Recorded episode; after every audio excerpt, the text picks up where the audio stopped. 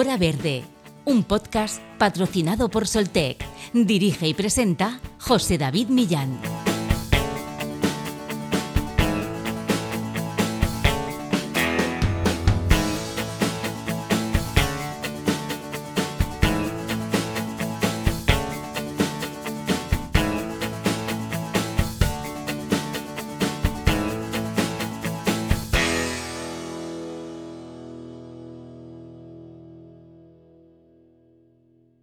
Lo que empezó tímidamente por apostar por un estilo de vida más saludable y respetuoso con el medio ambiente se ha convertido en una revolución para la conciencia del consumo.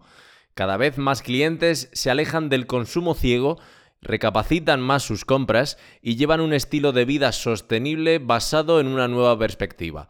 La gente no solo quiere que los cosméticos tengan un efecto positivo en la piel, sino también que su consumo cause el menor impacto en el planeta. Esto significa que deben ser naturales, lo más neutros para el clima posible y que estén formulados con ingredientes activos procedentes de cultivos orgánicos certificados de comercio justo y libres de microplásticos. Con la creciente prevalencia de temas como el cambio climático, la protección de las especies y recursos en peligro de extinción, el pensamiento verde se ha convertido en la corriente principal en todos los sectores, pero más aún en el de la cosmética. El Nature Study realizado por Veleda en 2022 revelaba que uno de cada cinco españoles compra siempre productos ecológicos y otro 34% los compra con frecuencia. Pero hay que tener cuidado con el concepto ecológico y que de verdad un producto sea 100% ecológico o que sea greenwashing.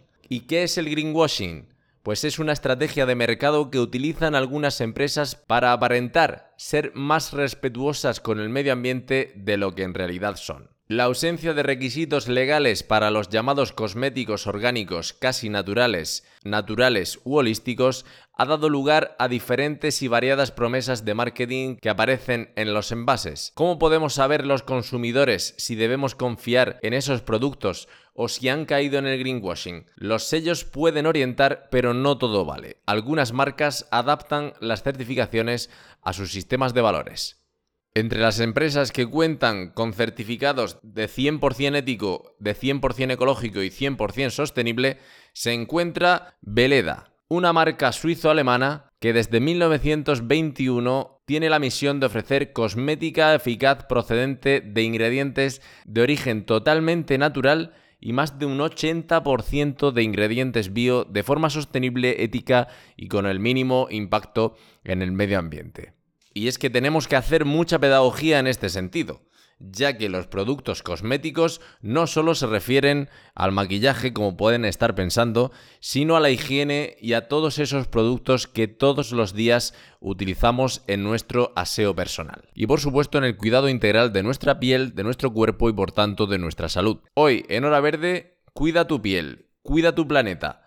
Cosmética sostenible versus greenwashing. Entrevistamos a María Garnica, directora de comunicación de la empresa Veleda. Comenzamos.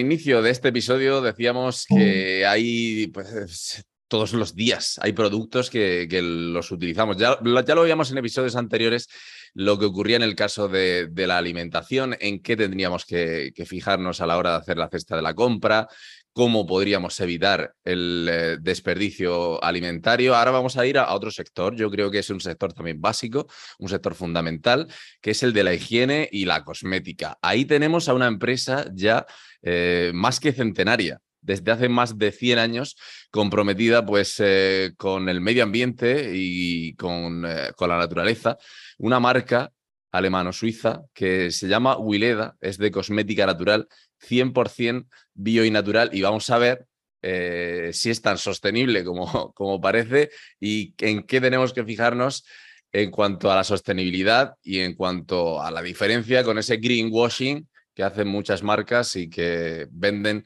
algo como sostenible cuando no lo es. Vamos a hablar con María Garnica, directora de comunicación de Wileda. Muy buenas, un placer.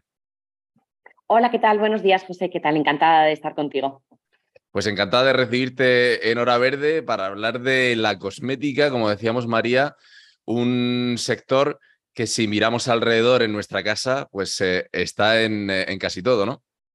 Es que eh, no somos conscientes de la cantidad de productos cosméticos que utilizamos en nuestra rutina. Nos parece que, nos parece que son menos, pero si nos ponemos a, a pensarlo, pues te levantas por la mañana, te das una ducha, utilizas un gel, un champú, posiblemente si tienes el pelo largo, un acondicionador, eh, y suponemos, supongamos que está ahí sí queda lo básico, ¿no? Pero es que después sales de la ducha y como mínimo, mínimo, te lavas los dientes, te pones una crema en la cara, sí, generalmente, o una crema en el cuerpo, pero es que tu día a día va más allá. Después a lo mejor utilizas puntualmente una crema para las manos, o si tienes eh, los labios cortados porque es invierno, utilizas un bálsamo labial.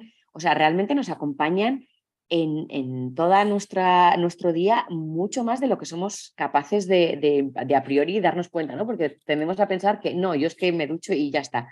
Aún así, aunque tu rutina sea muy básica, utilizas una cantidad enorme de productos. Entonces, eh, nuestra misión es ofrecer una alternativa que sea eh, más respetuosa con, con el medio ambiente y también con la piel, porque muchos de esos productos además pues van por el, por el caudal de agua y acaban, salen por la ducha y acaban siendo pues, eh, pues vertidos en, en, en, las aguas. Claro, siempre se piensa en el aceite como un gran contaminante de esas aguas, en, eh, esos productos de, cocina, pero, pero, no pensamos en, el gel, en la pasta de dientes, en, todo lo que también se, vierte, ¿no? esa red pluvial. Claro, es que además si tú piensas en las pastas de dientes, por ejemplo, que es un ejemplo muy claro, todas esas que tienen como pequeñas bolitas azules, que hacen no sé qué, hacen, en realidad son microplásticos, pero incluso aunque no los veamos, todas las siliconas que lo que hacen es ofrecer una textura como muy gustosa cuando te aplicas una piel, son microplásticos. Entonces, todos esos microplásticos finalmente acaban siendo vertidos en los océanos. Y es una cantidad enorme. Imagínate cuántos millones de habitantes somos en todo el mundo utilizando productos de media que siete, ocho productos al día, cada día, y vertiendo esa cantidad enorme de microplásticos al, al, a las aguas. Es una, es una barbaridad. Creo que vosotros a este respecto habéis eh, enviado una carta abierta instando a la Comisión Europea a prohibir precisamente los microplásticos, los microplásticos en, los productos de belleza. Claro, porque en realidad no son imprescindibles. O sea, quiero decir, podríamos, ah, eh, lo estamos demostrando, hay formas de hacer cosmética eh, y, de, y, de, cuidar, no sé, de tener una higiene diaria mm, no solo básica, sino excelente, con, alternativas, eh, con alternativas naturales. Entonces, si puede hacerse, claro, nosotros somos siempre un poco punta de lanza y un poco guerrilleros en ese sentido, eh, retando a la industria a que, a que se ponga las pilas, porque, porque somos pues pioneros. O sea, como tú decías antes, desde 1921 haciendo cosmética natural y bio. Ojo, 1921, es que estamos hablando antes de la Segunda Guerra Mundial hay tantas cosas que no habían pasado y que no se habían inventado cuando Veleda ya decidió que quería proponerse hacer una cosmética y un cuidado personal que fuese bueno, innovador y revolucionario en ese momento y que ahora estamos viendo que es que es una tendencia casi casi mainstream, ¿no? Que, está, que es un poco lo que, lo que tú preguntabas inicialmente cada vez vemos más marcas, eh, cada vez hay más confusión y cada vez sabemos menos qué es auténticamente natural y que se ha puesto un traje de green verde y ahora estamos haciendo greenwashing porque es lo políticamente correcto y porque es lo que el consumidor mm, espera. Es lo que el consumidor espera, pero hay que hacerlo en todo el proceso, de, desde, vamos, desde que se planta algo hasta que llega a, nuestro cuerpo, ¿no? ¿Cómo, cómo, lo hacéis? ¿Cómo es ese, proceso en, en Wileda? es que mira, en Veleda es lo que te digo, llevamos 100 años haciendo esto, entonces nuestro compromiso es, es que es absoluto. Nosotros tenemos, para empezar, nos encargamos de todo el proceso eh, desde, la, desde la planta, plantación, el cultivo, la recolección, la producción, el envasado, la distribución. Entonces, al tener un poco control de todo el proceso, realmente podemos tener una trazabilidad y podemos asegurar que las cosas se hacen con nuestros estándares de, calidad y de autenticidad y de transparencia y de honestidad y de prácticas éticas.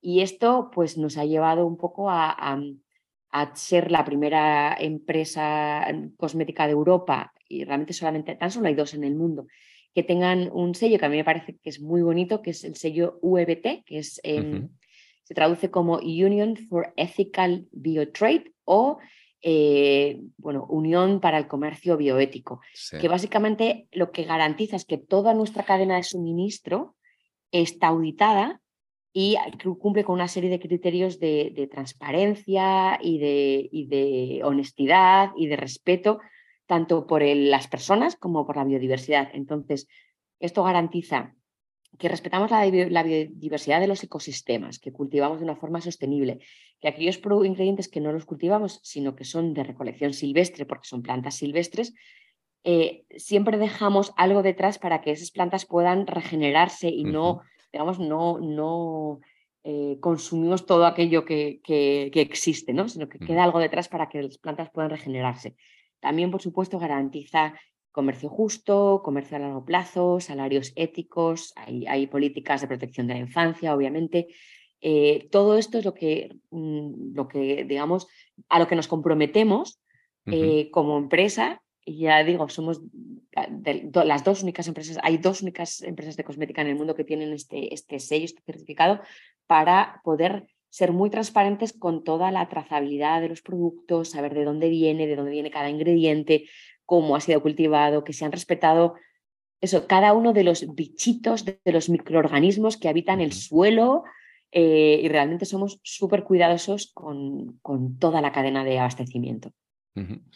Sellos eh, importantes que, certifican que, que, lo que estáis eh, produciendo y lo que estáis vendiendo es de verdad 100% bio, es de verdad 100% natural. Y, oye, pues que, no todo el mundo tiene. En el caso de, de Veleda, creo que también contáis con tres sellos Natru, que ahora me vas a explicar en qué consiste, pero creo que en España no hay nadie que lo tenga y en el mundo eh, creo que solo Brasil. Sí, no, mira, em, a mí me gusta explicar de una forma que es bastante sencilla. Eh, es un sello que garantiza, o sea, que te explica qué hay dentro del producto. Pues ingredientes 100% naturales, sin microplásticos, sin organismos genéticamente modificados, sin siliconas, sin derivados del petróleo. Em, y este sello eh, habla, eh, como te decía, de qué hay dentro, ¿no? Eh, luego está el sello VBT, que es del que te hablaba, que habla de no solo qué hay dentro, sino cómo se ha obtenido.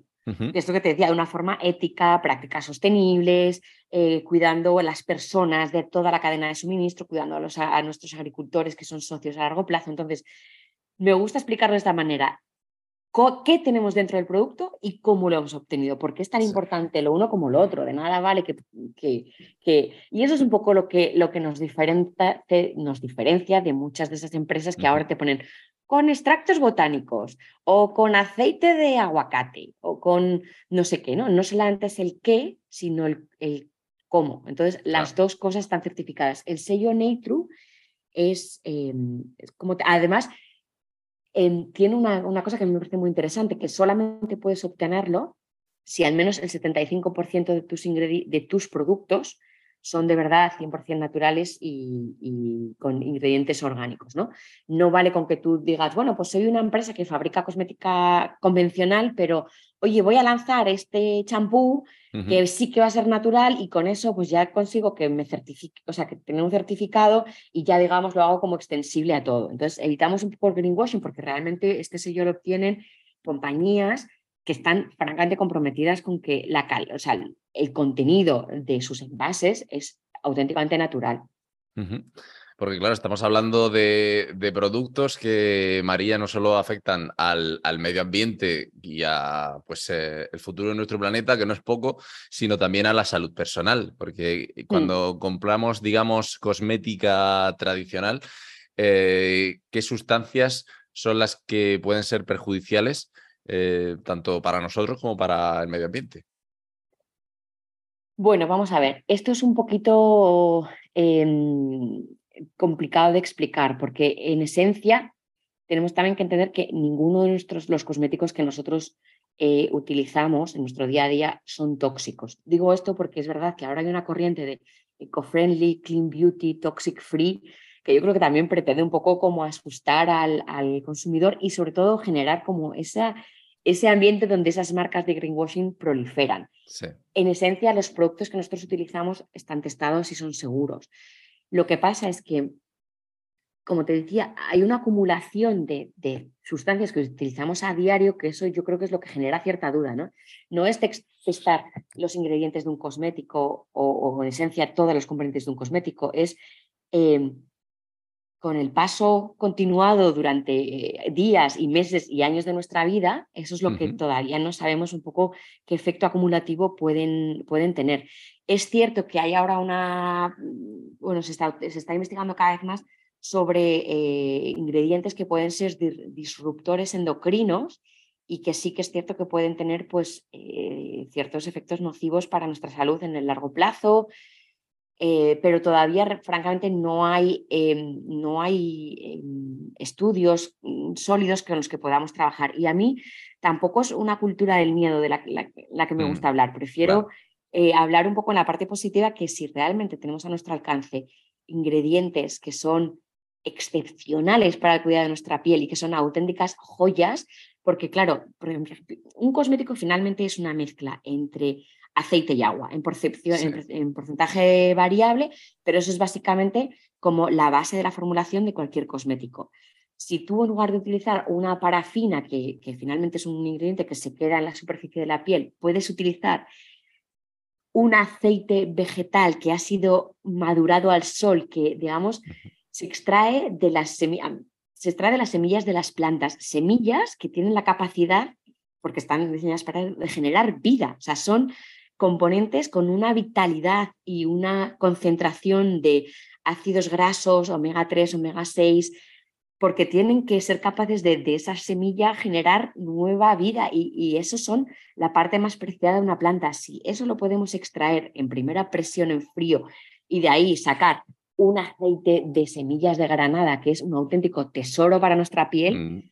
para mí lo pago y lo compro porque me parece que tiene muchísimos más propiedades, muchos más ingredientes que una parafina, que al final lo único que está haciendo es retener la humedad de tu piel y ya está. Entonces, me, gusta poner en valor todas las cualidades que nos ofrece la cosmética natural y que además con ello contribuimos a, una, a unos ecosistemas más diversos, más ricos, eh, una unos océanos más limpios, un agua más, un suelo más fértil, una regeneración de, o sea, una compensación de, nuestra huella de carbono a través del CO2, o sea, una cantidad de cosas que además podemos hacer como consumidores en nuestro día a día y que son beneficiosas para el planeta.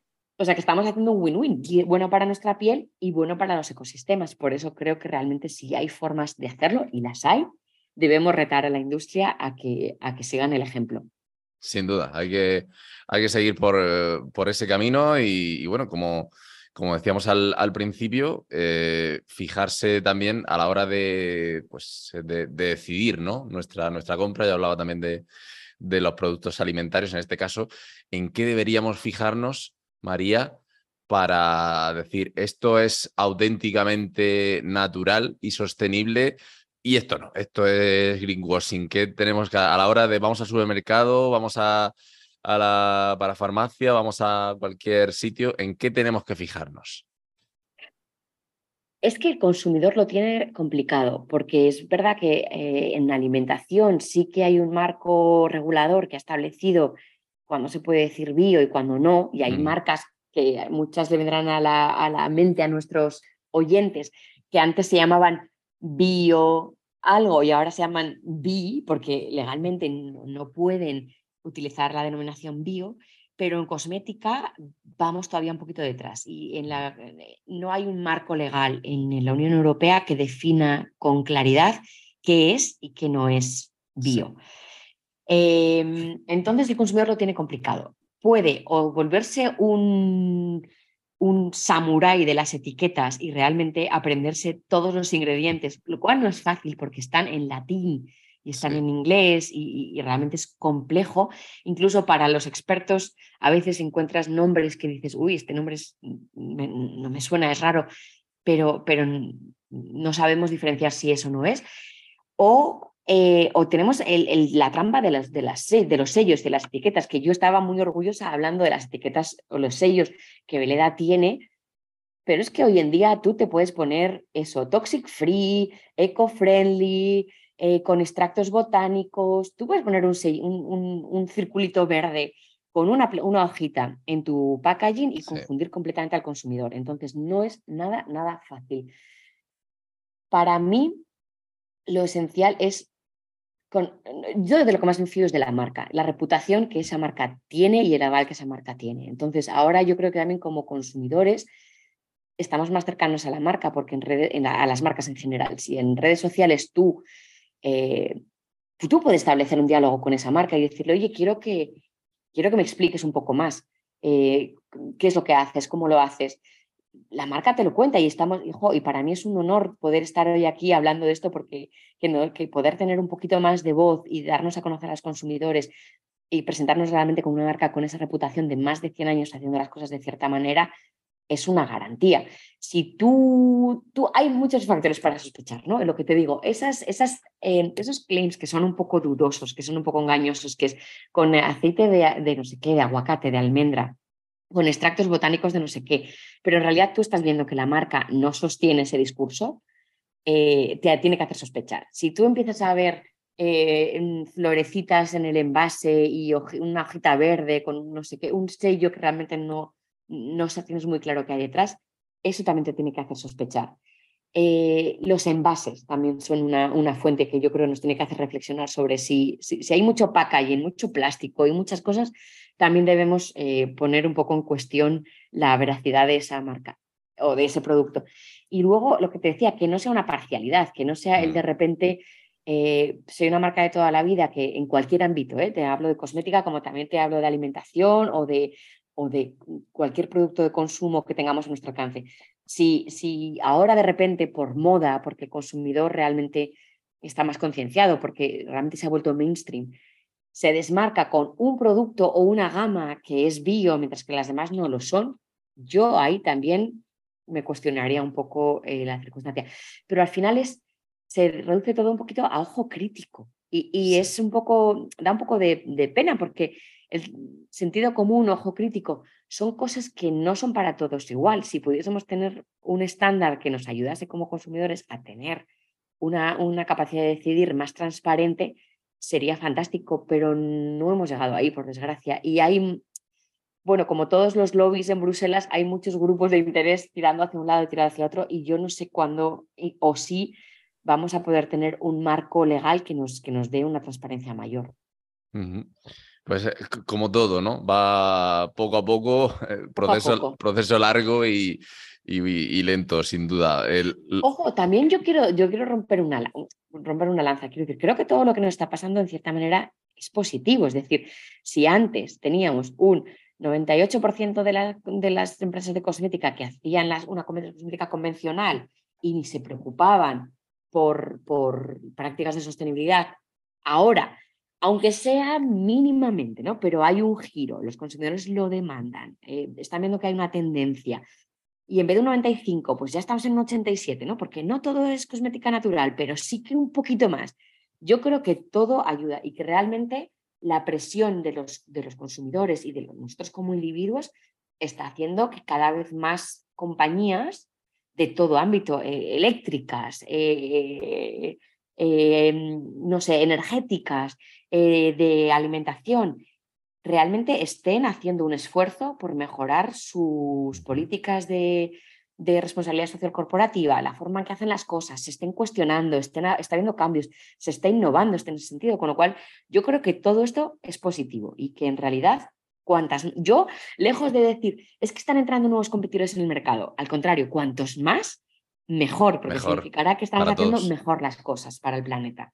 sin duda, mejor, mejor para todos. Y, bueno, en, y en el sentido que tú hablabas de que hay que hablar en plan positivo, yo creo que, debemos fijarnos en, lo positivo en esta tendencia, ¿no? Que cada vez más son los que estamos concienciados que hay que cuidar el planeta, que, que esto es solo uno, que no tenemos otro y que, y que bueno, que entre todos pues podemos poner nuestro granito de arena. Hace poco salía el, el informe del, del panel intergubernamental sobre el cambio climático de la ONU, el, el IPCC, y bueno, pues sí que es verdad que se, se vende que la situación es, es, mala, que está empeorando, que, que, que todavía pues, las consecuencias eh, pueden ser eh, peores, pero que hay una gran oportunidad para, para cambiar este, este rumbo, como estamos viendo con marcas como vosotros, pues sostenibles, con marcas que, que quieren hacer las cosas bien y sobre todo importante eh, que hay que abandonar los combustibles fósiles y de, esa manera pues eh, eh, la lucha contra el cambio climático pues será más, eh, más productiva, sin duda. Vosotros, en, este sentido, hay que decir que los combustibles fósiles, para que la gente lo sepa, no solo están en las petroleras y no solo están en la, en la industria energética, María, que también en, en toda la, la, industria pues, pues forman parte del proceso y hay que intentar evitarlo. Sí, nosotros ya desde, eh, bueno, siempre hemos hecho un esfuerzo por, por reducir nuestra huella climática y nuestro, nuestras emisiones de carbono desde hace años. Eh, pero realmente ha sido en 2021 cuando hemos dado, 2021 y 2022 hemos dado dos saltos. El primer salto fue em, hacer que nuestra huella de carbono eh, sea aritméticamente neutra, es decir, balance cero, lo que producimos igual a lo que, a lo que, a lo que em, bueno, trabajamos obviamente en la reducción, la compensación. Eh, entonces, realmente eso hace que nuestra huella climática sea cero. Este 2022 hemos conseguido que todos nuestros productos a nivel global tengan un balance cero en cuanto a huella climática, con diferentes medidas, como, eh, pues, por ejemplo, eh, hemos cambiado a biogás en nuestras plantas de producción de Suiza y Alemania. No sé si lo hemos dicho, pero nuestra marca Veleda es una marca suiza y también tenemos eh, eh, plantas de producción en, en, Alemania. Y con el cambio a biogás hemos mejorado muchísimo nuestra huella climática. Algunos de nuestras, em, de nuestras sedes a lo largo de todo el mundo se operan 100% con energía renovable. Eh, todos nuestros vehículos de, empresa funcionan con, son eléctricos. Y es más, si algún día tú vienes a verme a la oficina, para lo cual te invito, una de las primeras preguntas que te haré, una de las primeras preguntas que te haré al entrar será, oye, ¿cómo has venido? Y si tu empresa tiene prácticas para la compensación de CO2, porque si tu empresa no está compensando CO2, yo apuntaré cuántos kilómetros has hecho, cómo has venido, lo anotaremos y a final de año hacemos todo un listado de todas nuestras prácticas para ver cuánto, cuánto tenemos todavía que compensar con proyectos de reforestación, de, captación de CO2, o sea, que realmente nos lo tomemos al... Bueno, es increíble. Yo cuando veo los informes que se hacen para realmente calcular todas, todas, todas nuestras emisiones y al final ver qué, proyectos de reforestación o de, o de, de, cuidado del medio ambiente tenemos que llevar a cabo para que nuestra huella sea cero, es que es detalladísimo. O sea, que realmente aquí hay un rigor y una seriedad que, casi me alegro de que estemos teniendo esta conversación por, por videollamada, porque así no tenemos que meternos en el, en el, en el detalle de, de, compensar tú o mi huella de carbono en caso de que yo vaya a verte a ti. Pero es, es realmente muy, muy, muy riguroso y realmente estamos muy orgullosos de, de eso, de haber conseguido nuestra certificación de, de ser clima neutrales sobre todo reduciendo, porque esto es un poco como todo.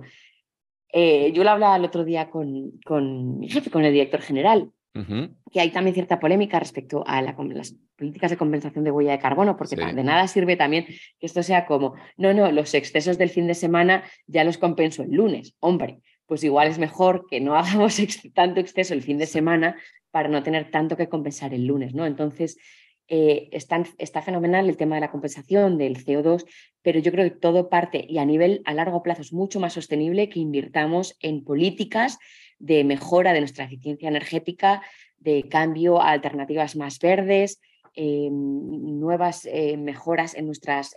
tenemos también ahora un proyecto súper súper interesante que es una nueva centro logístico que va a ser como el estándar platino en Alemania en cuanto a, sostenibilidad y a construcción eh, con, materiales verdes, sostenibles y, de cero impacto o de mínimo impacto en el medio ambiente. Entonces, mm, me parece un proyecto que es bastante bonito y que, que nos va a permitir que a largo plazo no tengamos que recurrir siempre a compensar eh, malas, malas prácticas o, cosas que son realmente inevitables, ¿no? pero que realmente estemos ayudando o, teniendo esa conciencia desde el inicio, antes, antes de cometer el, el, daño, digamos, de alguna manera. No, me parece interesante que me cuentes esto, porque claro, cuando al consumidor le llega el envase, solo ve lo que hay ahí y, no sabe pues lo que hay detrás, ¿no? Y en este caso sí que estamos viendo, estamos escuchando en Hora Verde una empresa 100% eh, sostenible, eh, de punta a punta, sin duda, de sus procesos. Eh, quería también, antes de acabar, María, pues resaltar que, bueno, son eh, cientos las eh, personas de gran relevancia en todo el mundo, personas famosas que estamos viendo que usan vuestros productos y, lo hacen con mucho orgullo, porque, vamos, lo, vemos cada día en las redes sociales. Sí, es verdad. cada vez contamos con, una, con un sequito de fans cada vez mayor y a mí eso me, me, me enorgullece mucho, la verdad, porque Claro, empezamos siendo una marca eh, eh, aquí en España chiquitita, es verdad que somos una marca, ojo, somos una multinacional con presencia en más de 50 países y, que tiene, como decíamos, 100 años ¿no? de historia. Pero en España siempre hemos ido un poquito por detrás de, que, de los países del norte de Europa, que, donde siempre ha habido pues, una, un consumo de productos ecológicos mayor y una mayor conciencia. Entonces, cuando yo empecé, yo ya llevo 12, 14 años en, Veleda y cuando yo comencé éramos una marca más pequeña y menos conocida. Ahora es verdad que pregunto en mi entorno por si alguien conoce los productos de Veleda y desde mamás que han utilizado la crema de los productos de caléndula para sus mm. bebés hasta, hasta eh, personas que son auténticas fans del aceite anticelulítico de abedul o sobre todo de Skinfood, que te tengo que decir que es mi producto favoritísimo porque tiene una mezcla de extractos botánicos que la hacen maravillosa. Entonces es ideal para la piel seca eh, y es, si yo tuviera que quedarme con un, único producto para usar el resto de mi vida, creo que sería ese, porque se puede utilizar en cara y cuerpo, repara los labios. Eh, y es el que, el que yo creo que se ha hecho más popular porque personas como Victoria Beckham eh, o Hailey Bieber se han declarado fans, lo sacan en sus redes sociales. Y yo creo que realmente es porque es genuinamente muy buen producto. Es decir, ya no es porque ellas sean activistas del medio ambiente o porque es porque realmente es un producto que sirve para todo, para toda la familia, eh, eh, para todo tipo de usos, cara y cuerpo. Em, y, es como el que yo llevaría siempre en, el bolso, que luego utilizo desde crema de manos hasta mascarilla facial para, mm, hidratar zonas más secas como pueden ser eh, la piel o, la piel de las piernas o los, o los pies. Ese yo creo que te lo voy a mandar. José, para que lo pruebes porque es el producto sin el que yo no podría vivir. Me, fascina ese producto. No, pues te lo, iba a decir que me, lo, que me lo mandara porque a mí, a mí me viene bien, que yo tengo la piel seca. Pues, eh, pues te lo voy a mandar, ya verás, incluso para reparar labios agritados, para cualquier cosa. Yo no, no puedo vivir sin él. Francamente, ¿eh? aquí que soy de verdad 100% honesta, es el que más, más me gusta. Pues sí, productos que funcionan y que, como hemos visto en este episodio de Hora Verde, pues son 100% respetuosos con el medio ambiente y, verificado, que es lo, importante en estos temas para, evitar, como decimos siempre, el greenwashing. María Garnica, directora de comunicación de Veleda, que ha sido un verdadero placer contar contigo y bueno, hemos pasado un, ratito muy interesante y seguro que los oyentes de Hora Verde también.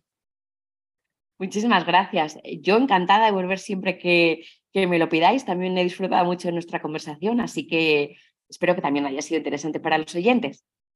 Pues nada, gracias y por centenares de años más. Muchas gracias. Chao. Chao. Hora Verde, un podcast patrocinado por Soltec. Dirige y presenta José David Millán.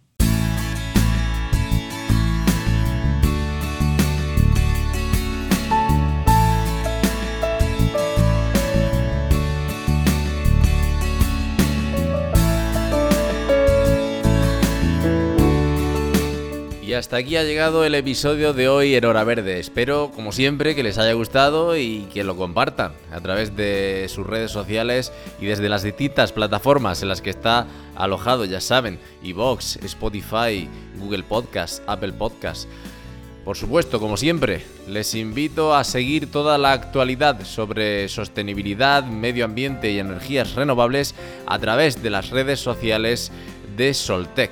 Ya lo saben, en Instagram, Twitter, Facebook y LinkedIn. Les emplazo a escucharnos la próxima semana en la que trataremos nuevos e interesantes asuntos, como siempre, relacionados con el mundo verde. Gracias, que disfruten y sean felices.